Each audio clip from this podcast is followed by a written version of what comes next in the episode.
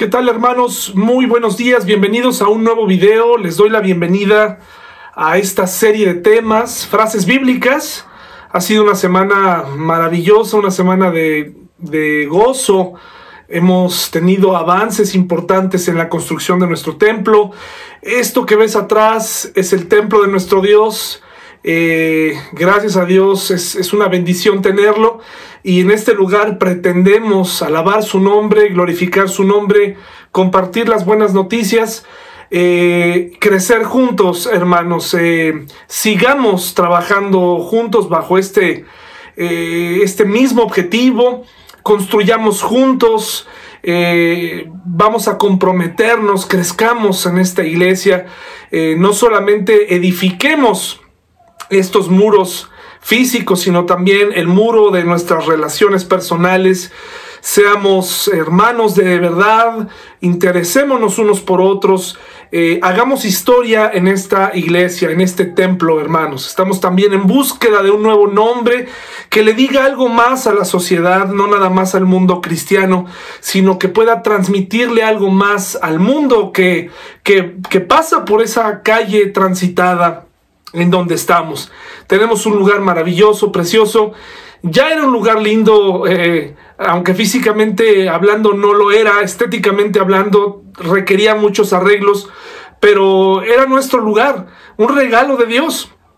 Y ahora con estas paredes blancas y con estos arreglos tan, tan bonitos, eh, animémonos a cuidarlo, a cuidar eh, el objetivo principal eh, que está detrás de la edificación de un templo no es para que crezca un hombre, no es, hermanos, para que eh, crezca el ministerio de una persona, es para que el nombre de Dios sea glorificado hasta que Él regrese.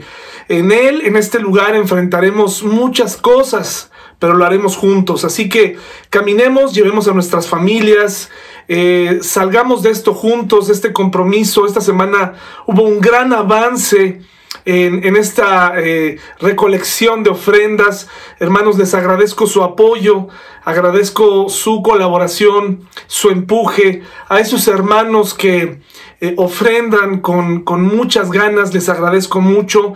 Eh, Dios no olvida, hermanos. pero observe bien estas paredes, observe bien estas fotos, porque usted está siendo parte de esta historia. no se puede ir así como así de la iglesia. Eh, si usted ha colaborado, eh, quédese y vea y, ayúdenos y no nos, no nos dejemos fallar y crezcamos juntos. Agradezco también a las personas que en el pasado han colaborado, desde aquellos que administraron el dinero, desde aquellos que hicieron posible que la iglesia tuviera eh, algunas propiedades o esa propiedad que al final pues con la que pudimos comprar este lugar. Hermanos, sigamos adelante juntos, es un templo discreto, el Señor merece todo. Sin embargo, Él ve nuestro corazón y ese lugar será digno para alabarle, será digno para glorificar su nombre, para compartirle a este mundo cuánto los ama el Señor. Entonces, hermanos, estudiemos la palabra de Dios, anímese con esta imagen tan hermosa del templo de nuestro Dios, donde estará nuestra iglesia cuando ya podamos congregarnos todos juntos. Hermanos, bueno, pues hablando de buenas noticias, Vayamos por favor a Segundo de Reyes, al libro de Segundo de Reyes, eh, y ubíquese por favor ahí en el capítulo 6, en el capítulo 6 por favor.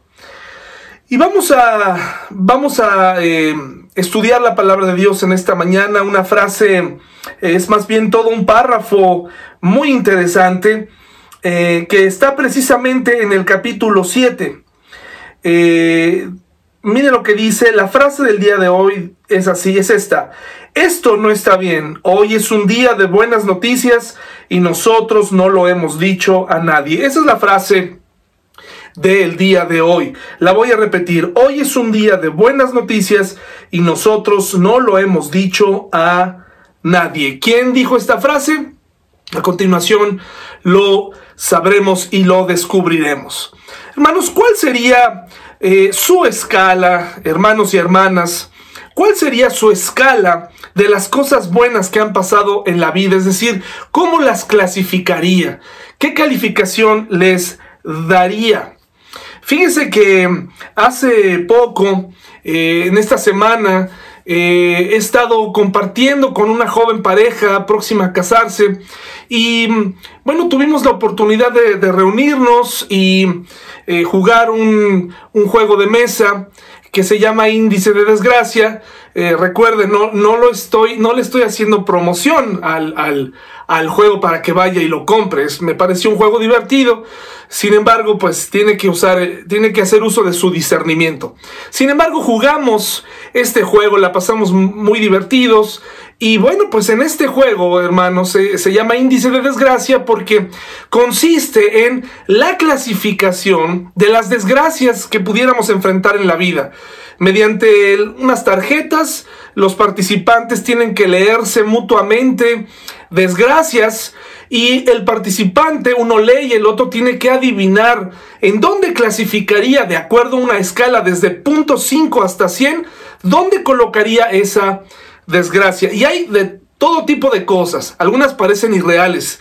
Dice el juego que eh, está hecho por expertos o que las personas que lo hicieron consultaron a un grupo de psicólogos, sociólogos, etcétera, una serie de especialistas en el tema y pudieron clasificar los eventos que aunque parecen ser falsos o, algunos tal vez pudieran llegar a, no ocurrir, pues según estos estudios, pues podrían ser eh, terribles o pudieran ser leves de acuerdo a lo que ellos lo han clasificado. Les ponen una, una escala, como les decía, de un punto 5 hasta el 100, ¿no? Ahí va el 1, el 10, el 60, o sea, se reparten todos los números desde el punto 5 hasta el 100.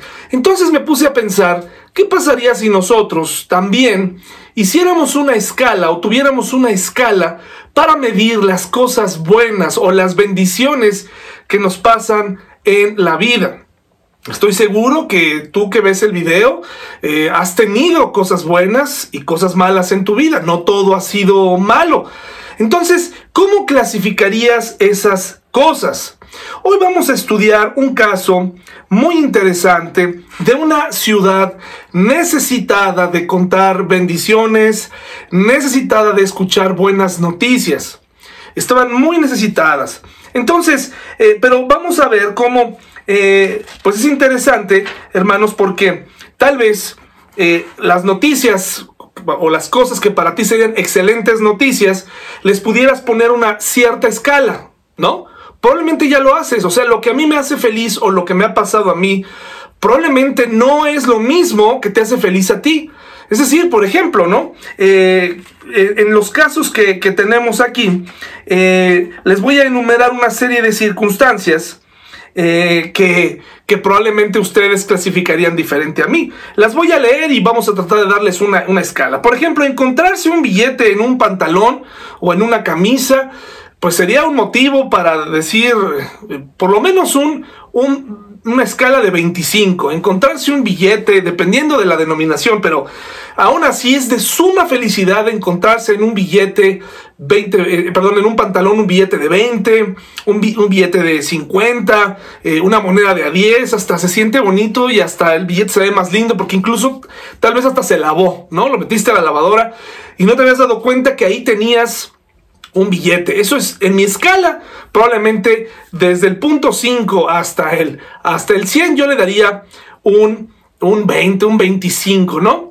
A mí me hace muy feliz. Por ejemplo, que nuestro auto descompuesto, eh, de pronto ya ven que se ahogan o, no sé, este, algo falló, pero de pronto que, que estás en una calle transitada y, y, el auto se detiene y entonces que de pronto arranque otra vez, wow, sería, por ejemplo, un 60, creo yo, ¿no? Un 60, o sea, qué alivio porque pues atrás ya se estaba haciendo la cola, qué felicidad siento en una escala del 1 al 100, un 60 porque me saca del problema. Por ejemplo, que tu hijo recoja su cuarto, que te levantes una mañana y que te des cuenta que tu hijo o tu hija recogieron su cuarto, o que alguno de ellos te diga quiero asistir a la iglesia, ¿qué escala le darías? ¿Qué escala le darías?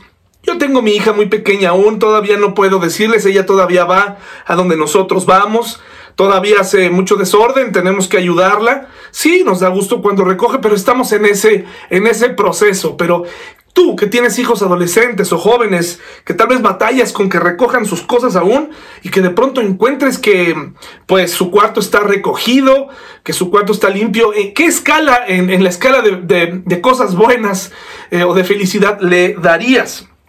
Por ejemplo, que tu mascota, esa mascota que es parte de tu familia, aprenda a ir a hacer sus necesidades al lugar correcto. ¿Qué escala de cosas? Ahora, probablemente, eh, imagínate, ¿cuántas cosas buenas caben en una escala de punto 5 al 100?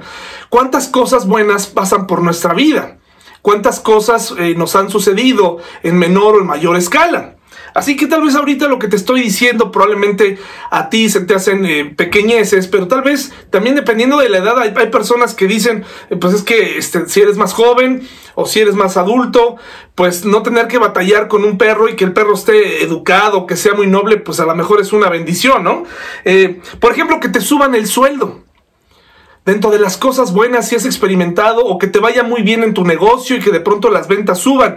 E, e, esa parte en dónde lo clasificarías, que te suban el sueldo, que te den una comida gratis en tu restaurante eh, favorito, que cuando vas de pronto digan, señor, señora, familia, ustedes se acaban de ganar. Eh, pues que su cuenta la pague la casa. ¡Wow! ¿En dónde colocarías esa felicidad? O bien que te ganes que el súper a donde vas te dé la cuenta de tu, de, de, tu súper gratuitamente. Qué impresionante, ¿verdad? Qué impresionante. Por ejemplo, pero aquí hay otra cosa, que los resultados de tu enfermedad o de una enfermedad eh, que, sospechas tener eh, resulten negativos, que resulte que el doctor te diga, Usted no tiene este problema, usted está sano, es solamente tomes esto y aquello. Wow, ¿cuántas personas hoy en día han sentido alivio cuando van y se hacen la prueba del COVID y de pronto sale negativa?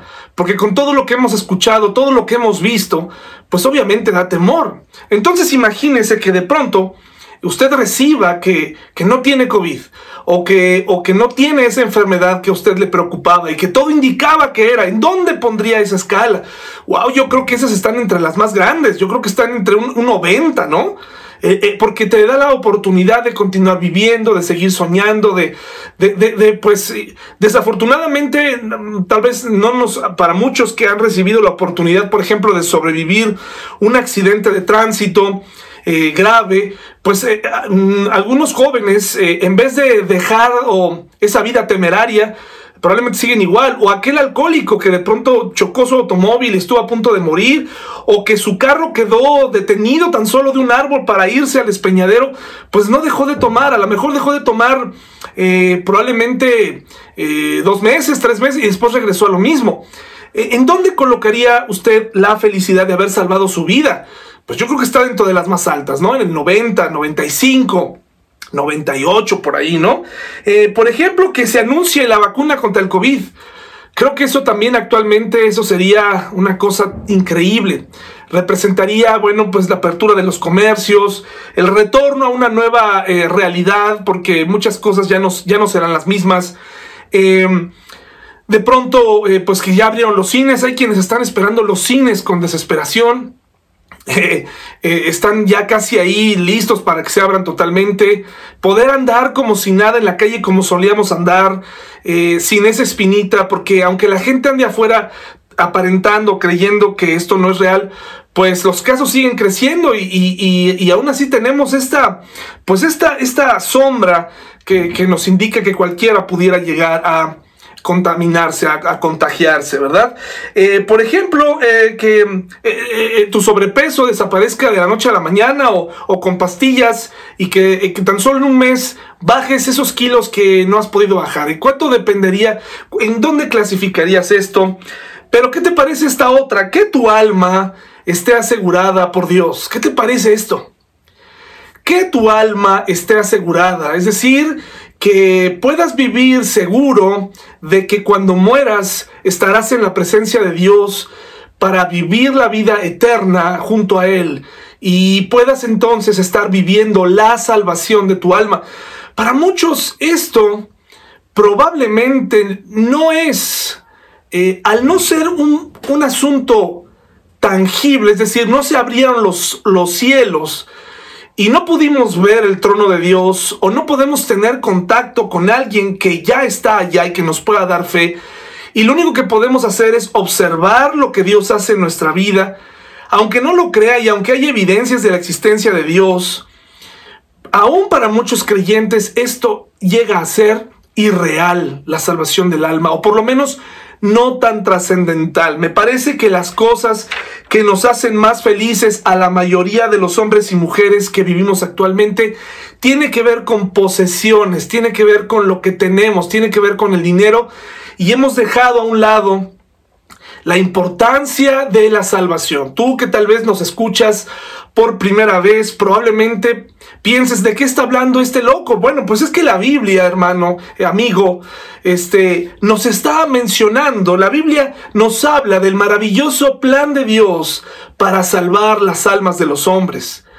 Eh, nos habla de, lo que Dios hizo por nosotros en su amor, dándonos libre albedrío, eh, permitiendo que eligiéramos entre el bien y el mal. Desde, desde los cielos, los ángeles tienen este libre albedrío. Y entonces, eh, pues decidir vivir en su presencia, vivir junto a Él o vivir lejos de Él. Y por eso es que menciono esto, para los que somos creyentes, creemos que Jesucristo pagó en la cruz por nuestros pecados. Y aquellos que hemos eh, levantado la mano y hemos dicho, yo quiero ese regalo, dime qué debo hacer. Y, y, cuando vemos en la Biblia que es por gracia, que es por fe y arrepentimiento y que Él hace todo lo demás, entonces nos aferramos a sus palabras, nos aferramos a su poder y estamos a la espera de verlo. Sin embargo, esto llega a suceder que lo hemos llegado a descartar, hermanos, lo hemos llegado a menospreciar. Pero amigo, eh, ¿ya te pusiste a pensar qué pasaría si hoy eh, partieras? ¿Qué pasaría si hoy, desafortunadamente, eh, Dios te llamara y entonces, ¿qué pasaría con tu alma? ¿A dónde irías? ¿Qué es, ¿Cuál sería tu destino? ¿Qué, ¿Qué elección tomaste? ¿Elegiste por la religión? ¿Elegiste por el misticismo? ¿Elegiste por el, por el, el, ateísmo o por el escepticismo?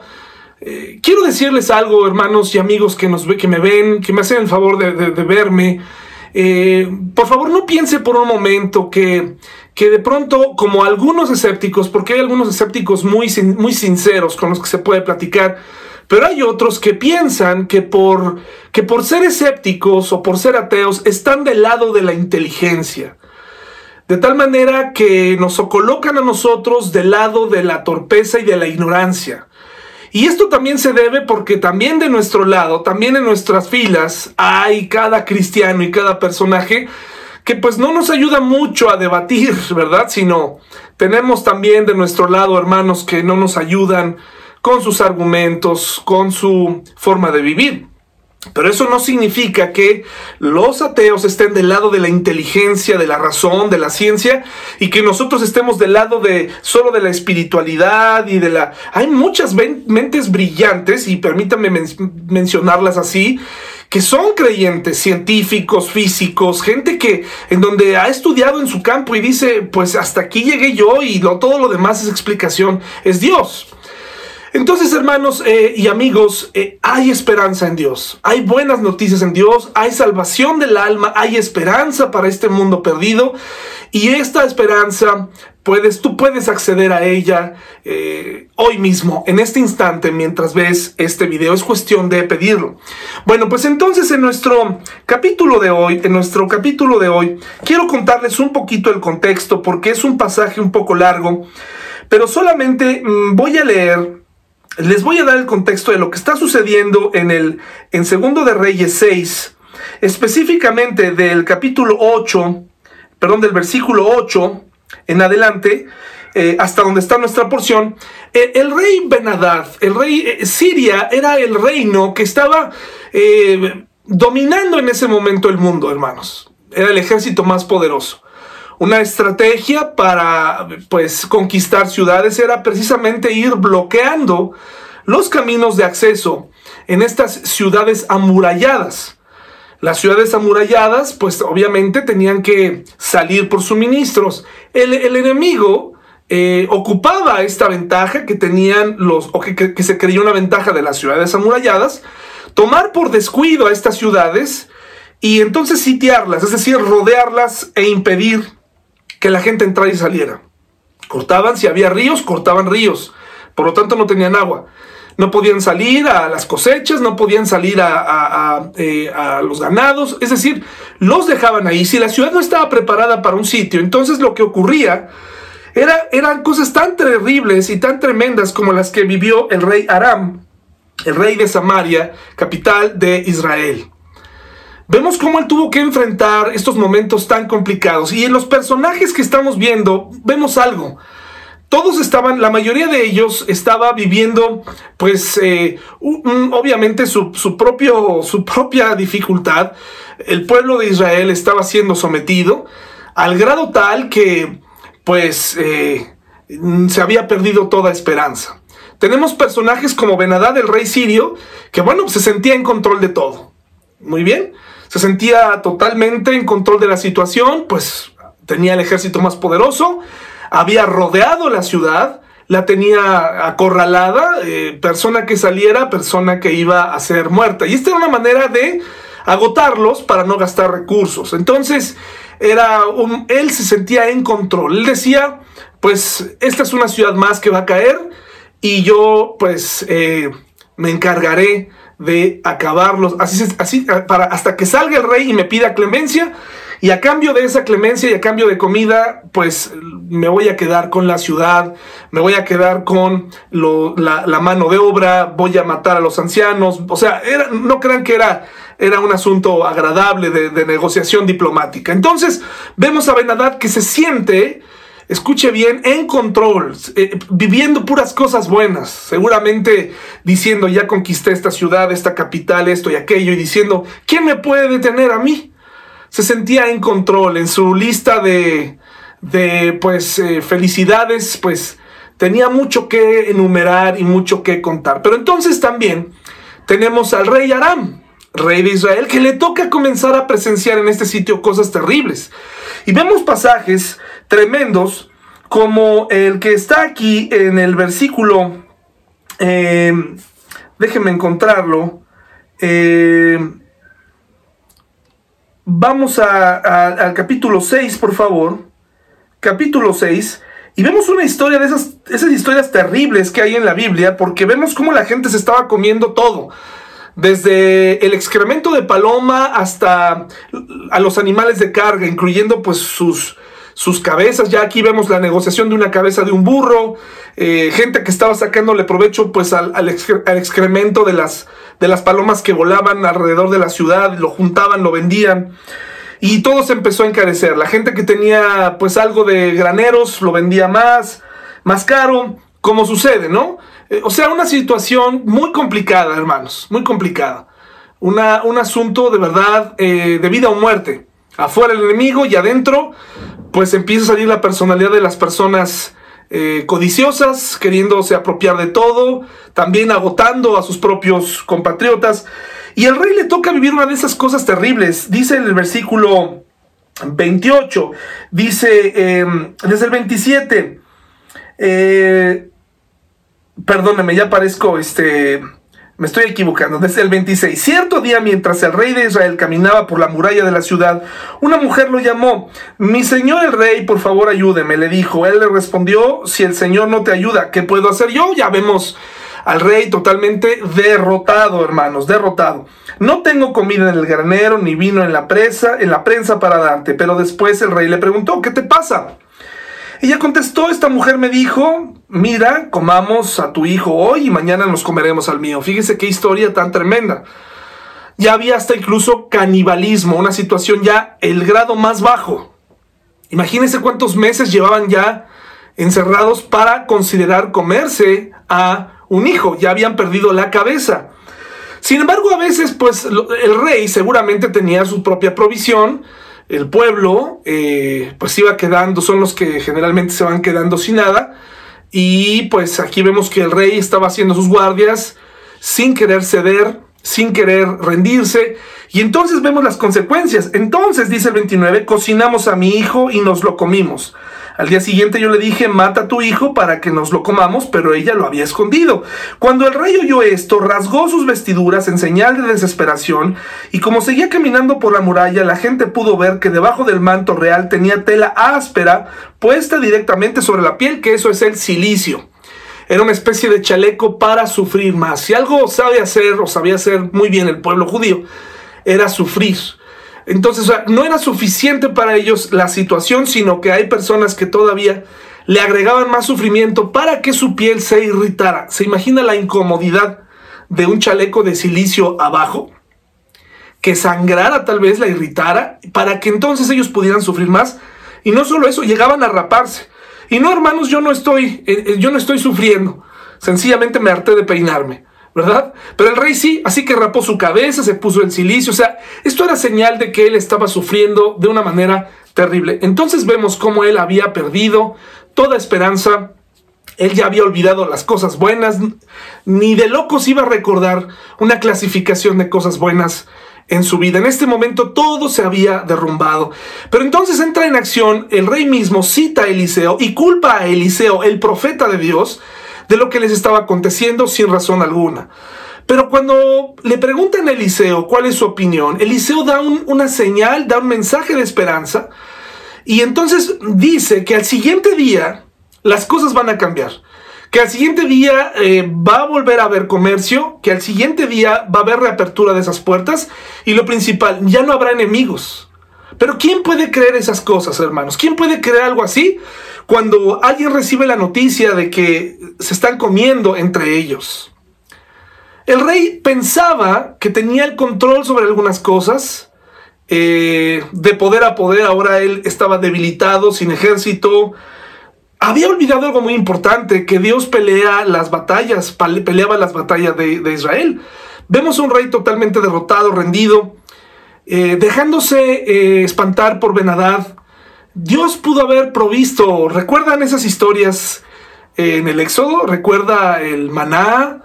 ¿Recuerda eh, las, em, estas aves que, codornices que, Dios descendizo que descendiera? ¿Recuerda las aves? El, agua que brotó de la peña? Parece que rey todo eso en ese momento lo había olvidado. Y hermanos, eso nos pasa cuando hay momentos como los que estamos viviendo. Se nos olvida eh, quién realmente tiene en sus manos la decisión del mundo y, de nuestra vida. Se nos olvida que Dios eh, no ha perdido el control de las circunstancias. Se nos olvida que Dios es el, es el creador, es el proveedor, y si bien permite estas cosas, es porque este mundo en su mayoría ha decidido elegir el lado contrario, el lado contrario a Dios. Por eso es que Dios no reina en este mundo. Todavía. No, no puede meterse eh, en, los asuntos de los hombres así como así, porque Dios eh, respeta y honra las decisiones de los hombres. Les guste a las personas o no, es lo que Dios hace. Y esta no es un insulto a la soberanía o al poder de Dios. Todo lo contrario. Eh, una persona que se mete en donde no lo llaman es un tirano. Entonces vemos un Dios de amor que, que quiere que las personas se acerquen por voluntad propia. Vemos a una ciudad eh, empobrecida, cansada, derrotada, con su líder derrotado, eh, incluso ya echándole la culpa de manera indirecta a Dios, cuando culpa a Eliseo, pues también ya, ya estaba culpando a Dios de la situación. Yo creo que lo que seguía era culpar a Dios. Y eso creo que son las etapas que nosotros mismos estamos viviendo. Vivimos una etapa difícil. Al principio de esta pandemia, todos entramos pensando, bueno, podemos con esto, podemos con 40 días sin trabajar, hasta me va a servir para hacer cosas que no. Eh, recuerdan, usted observe los videos y ahí también se ve la evolución de esta situación y cómo las cosas fueron de pronto tornándose más complicadas. Ahora estamos en un punto en donde, pues, eh, esta amenaza del nuevo confinamiento, meses después, casi seis meses después, con reducción de salarios, comercios quebrados, etc. Y entonces este es el momento, pues para poner nuestra confianza en Dios. Este es el momento, no a los 40 días, sino cuando las cosas comienzan a salir cada vez peor, es cuando debemos sacar lo mejor de nuestra fe. recordar los atributos de Dios y recordar lo que Él ha venido a hacer, recordar que Él está de nuestro lado, aun cuando las cosas salgan mal. Pero la historia no termina aquí. Ya aprendemos mucho de esto, ¿verdad? Eliseo profetiza, dice en el versículo 7, perdón, en el capítulo 7, versículo 1, Eliseo le respondió, escucha el mensaje del Señor. Pero por favor, por favor, por favor, lea el, el 6.33. Mientras Eliseo decía esto, el mensajero llegó al rey y dijo, todo este sufrimiento viene del Señor. ¿Por qué seguiré esperando al Señor? El rey estaba derrotado. Dice Eliseo, Eliseo le respondió, escucha el mensaje del Señor. Esto dice el Señor, mañana a esta hora en los mercados de Samaria, siete litros de harina selecta costarán apenas una pieza de plata y 14 litros de grano de cebada costarán apenas una pieza de plata, cosa que, por ejemplo, si usted lee en el versículo 25 del capítulo 6, dice, por ejemplo, que la cabeza de un burro se vendía por 80 piezas de plata y 300 mililitros de estiércol de paloma se vendía por 5 piezas de plata. Es decir, todo se había descontrolado en esta situación tan complicada. Hermanos, nos gusta tener a los a, a todos nosotros, nos gusta tener el control o sentir que tenemos el control de las circunstancias. Ya le he comentado en otras ocasiones que cuando me he subido a un avión y de pronto empieza a moverse un poco, quisiera ir a la cabina y decirle al señor, al piloto, oiga, ¿hay algo en lo que pueda ayudarle? Obviamente, pues no sé absolutamente nada de aviación, pero esa sería una manera de querer tomar el control de las circunstancias. Hermanos, hay ocasiones donde en este mundo caído las cosas se van a descontrolar. Las cosas se van a poner de cabeza los cristianos comenzamos a tener eh, ataques de pánico, de ansiedad. Eh, también empezamos a caer en, muchos temores. No se crea, yo he estado ahí. ¿Qué va a pasar conmigo? ¿Hasta dónde voy a soportar? Hermanos, eso no es lo más importante. En este momento lo más importante es confiar en Dios y recordar eh, cuál es lo que a usted realmente le hace feliz en este mundo caído. ¿Qué es? La cosa, la mejor lo mejor que le ha pasado, su familia o su trabajo. El trabajo es bueno, pero ¿en qué escala está? Eh, sus diversiones, sus automóviles, sus propiedades o la salvación de su alma. O el poder tener una iglesia, o el poder estar con salud. ¿Cuál es, ¿En dónde está todo esto? Aquí vemos cómo eh, eh, este golpe a la, a la realidad, este golpe a la normalidad fue terrible para una sociedad, eh, como lo ha sido para nosotros. Queremos sentir que estamos en control al menos de algo. Porque ni, ni siquiera en, lo que, en los deportes podemos tener control. Yo a veces quisiera entrenar a mi equipo favorito de fútbol, ¿verdad? Que tampoco sé absolutamente nada de dirección técnica, pero a veces nos gustaría, ni de eso tenemos control. Muy pocas cosas tenemos control en este mundo caído, hermanos. Pero un error que cometemos es querer tratar de controlar todo lo que pasa alrededor de nosotros y eso es imposible de hacer. Lo único que tú puedes hacer es vivir, confiar en Dios y dejar que Él tome el control de tu vida. Y entonces puedes descansar en que Él sabe, Él puede ser el piloto de tu vida. Bueno, pero entonces mire lo que dice aquí, y aquí sí vamos a leer. Dice el versículo 2, el funcionario que atendía al rey le dijo al hombre de Dios, eso sería imposible aunque el Señor abriera las ventanas del cielo, pero Eliseo le respondió, eso verás con tus propios ojos, pero no podrás comer nada de eso. Es decir, una persona crédula no va a poder disfrutar de, las bendiciones. Eh, yo quiero salir de este periodo, hermanos, quiero, tengo un anhelo muy grande, el poder salir de este periodo complicado donde salió nuestra personalidad, en donde tal vez eh, salió cómo piensan nuestros jefes, cómo piensa la sociedad, cómo piensan los demás. Eh, y quiero estar en la iglesia y poderlos ver en nuestro nuevo templo y disfrutar y alabar a Dios. Pero quiero llegar allá quiero, quiero tener vida para ese día, hermanos. Es mi anhelo. No quiero ponerle peros a Dios. Esa fue una de las principales razones por las cuales decidimos dar este paso para, para construir nuestro templo en tiempos donde tal vez todo parecía indicar no lo hagas, no es momento. Hemos visto sus bendiciones y cómo Él ha estado detrás de este hermoso proyecto.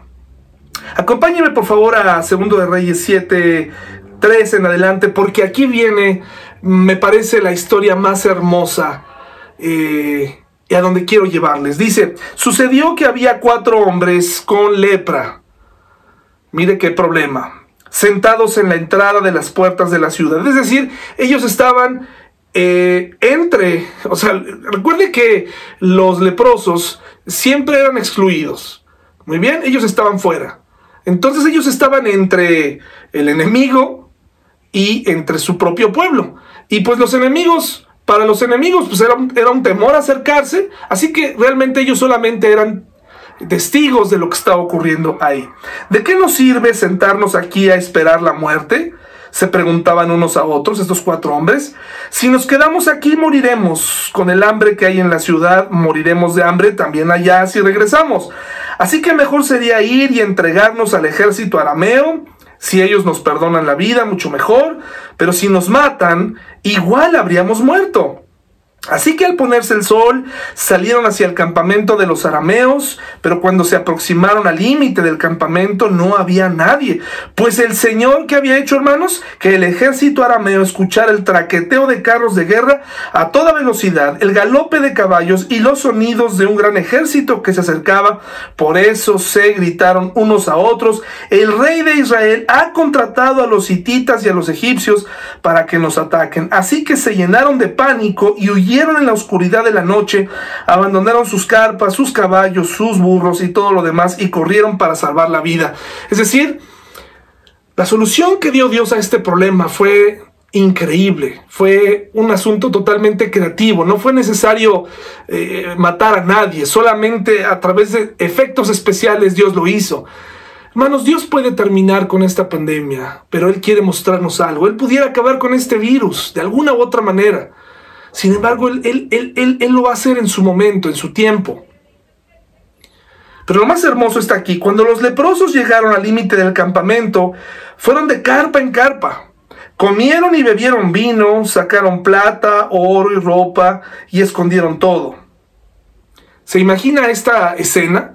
Cuatro hombres leprosos, echados fuera, eran considerados inmundos eran considerados lo peor de la escala social, estaban enfermos y probablemente eh, dentro de, de la ciudad se decía que ellos habían sido enfermos por algo, por algo que habían hecho. Entonces, seguramente su reputación había sido manchada, mancillada, y, y, estaban seguramente siendo juzgados.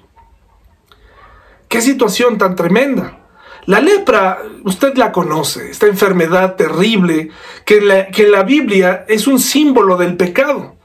La lepra nos separa de Dios, pero también nos separa de los demás. Esta vida de pecado nos hace tener una constante lucha con los demás, porque somos egoístas, porque siempre estamos buscando nuestro propio beneficio, porque tenemos mm, otras intenciones muy distintas, ah, eh, eh, en fin, entonces la lepra siempre será este sinónimo del pecado, esta enfermedad sin cura, que aún en este mundo, en algunos lugares, pues aunque ha sido controlada, aún hay casos actualmente de lepra.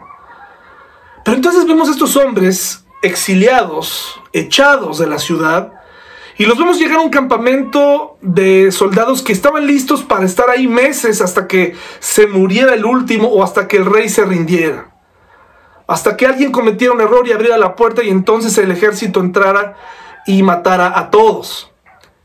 Pero entonces estos cuatro hombres deciden tomar acción en una crisis así y caminan, pero entonces cuando están ahí reflexionan en algo muy importante y muy interesante.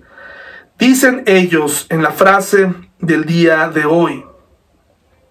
Finalmente se dijeron entre ellos, esto no está bien. Hoy es un día de buenas noticias y nosotros no lo hemos dicho a nadie. Si esperamos hasta la mañana, seguro que nos ocurre alguna calamidad. Vamos, regresemos al palacio y contemos de a la gente.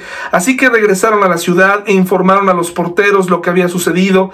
Salimos al campamento arameo, dijeron, y allí no había nadie. Los caballos y los burros estaban atados y todas las carpas estaban en orden, pero no había ni una sola persona. Entonces los porteros gritaron la noticia a la gente del palacio. Entonces, hermanos, ¿qué está ocurriendo aquí? Estos hombres tuvieron un momento de lucidez en medio de...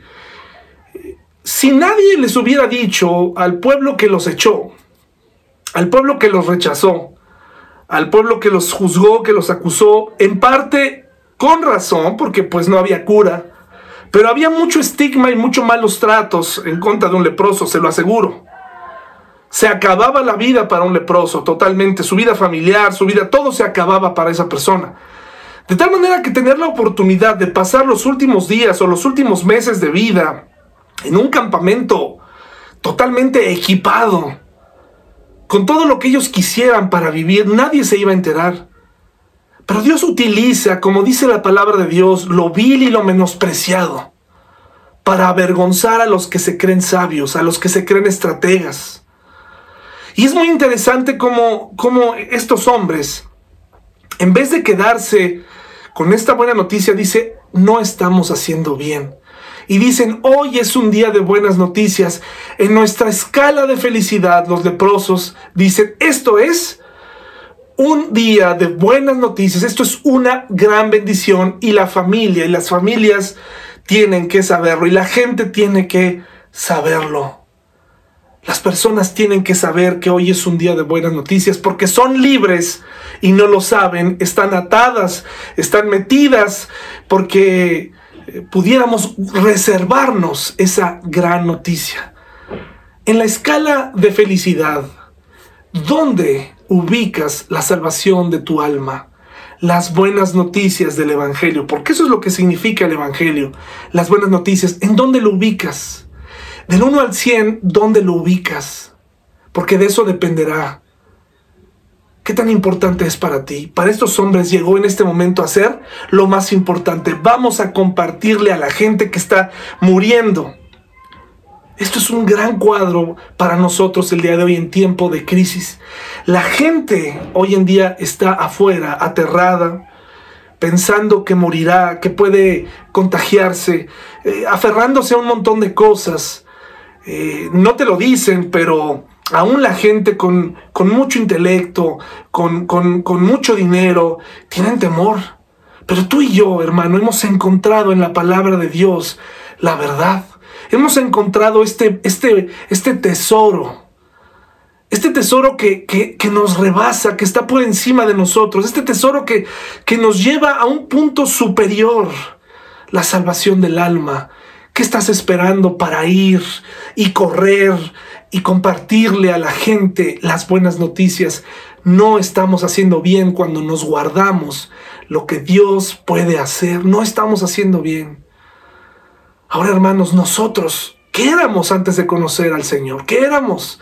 No éramos leprosos, no, no, estábamos ciegos, no estábamos cojos, no estábamos mancos, no estábamos paralíticos. Que esas son las imágenes que Jesús utiliza en los evangelios para explicarnos precisamente que, que necesitábamos la presencia de Jesús en nuestra vida. No estábamos enfermos de pecado. ¿No el mundo también jugó con nosotros? ¿Que no acaso hubo un momento en tu vida, un detonante en el por el cual te acercaste? El matrimonio estaba reventando, tu vida económica estaba por los suelos, tú mismo estuviste al punto de naufragar en, en las adicciones, eh, qué sé yo, la depresión, y entonces te diste cuenta de que había un, que eras libre, que podías llegar a ser libre, y ahora te estás guardando esas buenas noticias. ¿Cuántos cristianos en las iglesias tenemos una actitud de, de como si ya no pecáramos? Como si ya hiciéramos todo bien. ¿Cuántos pastores, hermanos, dan una imagen como si ellos ya no pecaran? inaccesibles, casi entran flotando al templo de santidad, eh, juzgando a los demás, Hermanos, que no éramos pecadores, porque no importa si naciste en una familia cristiana, llega un momento en donde te das cuenta la clase de persona y la clase de pecador que éramos y que seguimos siendo.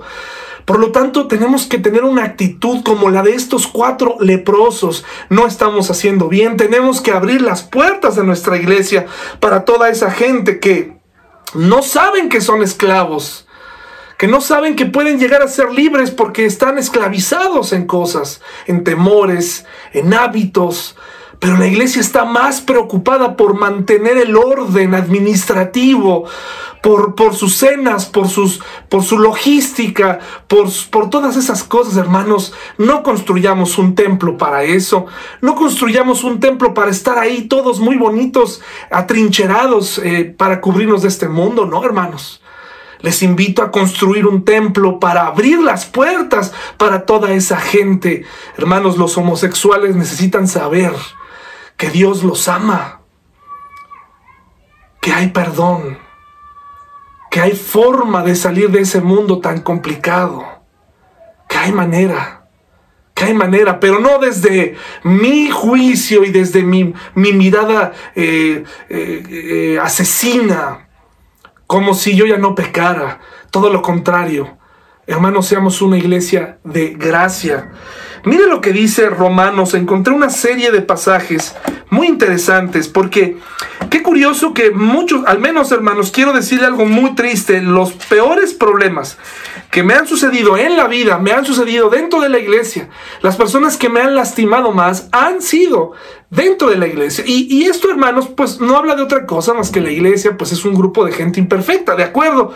Pero no deberíamos especializarnos en herir, no deberíamos especializarnos en, en lastimar, lastimarnos unos a otros. Dice Romanos 11, 14 al 16. Pero ¿cómo pueden ellos invocarlo para que lo salve si no creen en Él? ¿Y cómo pueden creer en Él si nunca han oído de Él? ¿Y cómo pueden oír de Él a menos que alguien se lo diga?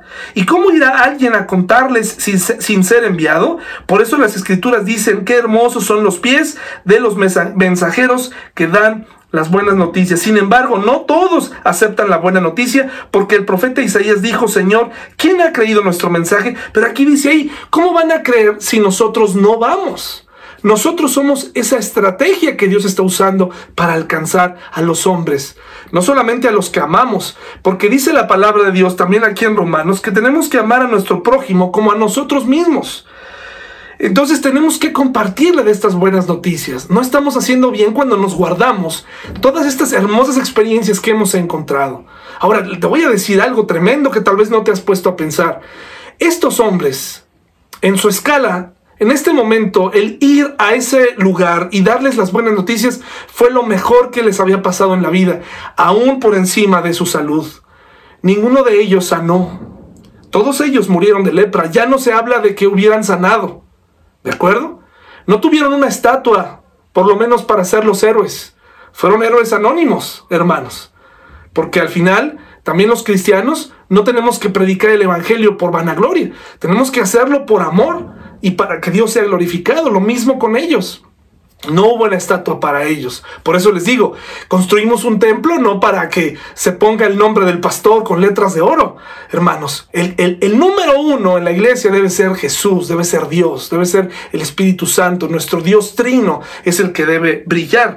Estos hombres no recibieron recompensa. Tampoco, eh, mis hermanos, fueron venerados de lejos. Sin embargo, ellos llegaron a esta conclusión. No nos podemos quedar con todo esto cuando allá adentro hay gente que está necesitando de, este, de estas buenas noticias. Romanos 13, hermanos, por favor, Romanos 13 del 9 al 11.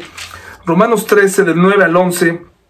Dice así, pues los mandamientos dicen, no cometas adulterio, no cometas asesinato, no robes, no codicies. Estos y otros mandamientos semejantes se resumen en uno solo, ama a tu prójimo como a ti mismo. El amor no hace mal a otros, por eso el amor cumple con las exigencias de la, ley de Dios. Esto es aún más urgente, porque ustedes saben que es muy tarde, el tiempo se acaba. Despierten porque nuestra salvación ahora está más cerca que cuando recién creímos. La noche ya casi llega a su fin, el día de la salvación amanecerá pronto. Por eso, dejen de lado sus actos oscuros, como si se quitaran ropa sucia y pónganse la armadura resplandeciente de la vida recta. Es decir, hermanos, cada vez estamos más cerca y tenemos que compartir estas buenas noticias. No estamos haciendo bien cuando te las reservas, cuando has decidido no hablar y cuando has decidido, a lo mejor hablas, pero tu vida no respalda lo que dices. Hermano, el tiempo se agota, el reloj de arena se va acabando y esa gente necesita escuchar las buenas noticias. Romanos 14 del 17 al 19, por favor. Romanos 14, 17 al 19 dice, pues el reino de Dios no se trata de lo que comemos o bebemos, sino de llevar una vida de bondad paz y alegría en el Espíritu Santo. Si tú sirves a Cristo con esa actitud, agradarás a Dios y también tendrás la aprobación de los demás. Por tanto, por lo tanto, procuremos que haya armonía en la iglesia y tratemos de edificarnos unos a otros. Qué llamado, hermanos, qué llamado a nosotros los que estamos en la iglesia a conservar este ambiente de fraternidad, de amor, de unidad, para que podamos ir. Hermanos, ¿Cómo sabemos que Dios no nos ha dado más personas en la iglesia porque se van a encontrar con un nido de víboras adentro? ¿Por qué Dios nos habría de dar más personas y más almas si adentro estamos peleados, estamos divididos, estamos separados unos de otros, nos estamos acabando, no nos podemos ver, no nos podemos perdonar? Aquí nos está diciendo claramente, hermanos, tenemos que servir a los demás. Tenemos que empezar por nuestra iglesia unidos para que la gente vea la diferencia. La iglesia tenemos mucho que hacer, tenemos grandes noticias. En la escala de, las cosas que nos pasan en la vida, la escala, el, número 100 es haber encontrado, es que el Señor nos haya encontrado. Ese es, el, ese es el mejor, ese es el número 100 en la escala de felicidad, porque gracias a eso podemos experimentar, sí, problemas, sí, pandemias, sí, carencias, sí, muchas cosas pero también podemos experimentar paz, confianza, una esperanza en la vida eterna. Esto, hermano, esto, hermano, probablemente no está en tu escala. Probablemente en tu escala cristiana está el dinero, está pues eh, tu cuerpo, antes que nada, están tus hijos, pero hermano, ahí está mal la escala. Forma parte de esto que estoy mencionando, sí, forma parte de la vida, pero lo más importante es el encuentro que tuvimos con Jesús. Si está ahí, entonces no tendrás problema en hablar de eso, pero si está en el número 2, en el número 3, está abajo, está, está en la escala más baja o a la mitad, con razón no hablamos. Hermano, recuerda de dónde salimos, recuerda, no te quedes con esas noticias. Hay un mundo necesitado de tus palabras, empezando por tu familia. Hay mucha gente preparándose para ser misioneros. Muy bien. Yo critico mucho esa forma de vida, hermanos, de, mucha gente. Piensa que por ser, tener el mote de misioneros, eh, ya lo son, pero me parece que un misionero es más allá y un misionero comienza en su casa. Hermano y hermana, por favor, no estamos haciendo bien. No pongas tu mirada en las cosas terrenales. Estos hombres no pusieron su mirada, ellos sabían que no iban a recibir recompensa, sabían que no iban a sanar por hacerlo, pero quisieron hacer lo correcto y hacer lo correcto para el cristiano es compartir lo más importante que tenemos en la vida, que es el encuentro que tuvimos con Jesús. Es verdad, no todos van a aceptar, pero eso ya no es culpa nuestra. Nosotros solamente tenemos que compartir. Si la gente no lo quiere aceptar, es cosa de ellos. Pero tú y yo tenemos que hacer lo correcto. Hermano, que tengas un excelente día, una, una, excelente semana y sigamos adelante porque en ese templo nos esperan grandes retos y muchas personas que entrarán por ahí para conocer a nuestro Dios. ¿Qué te parece si nos preparamos para ellos? Que tengas excelente semana. Hasta luego, hermano y hermana.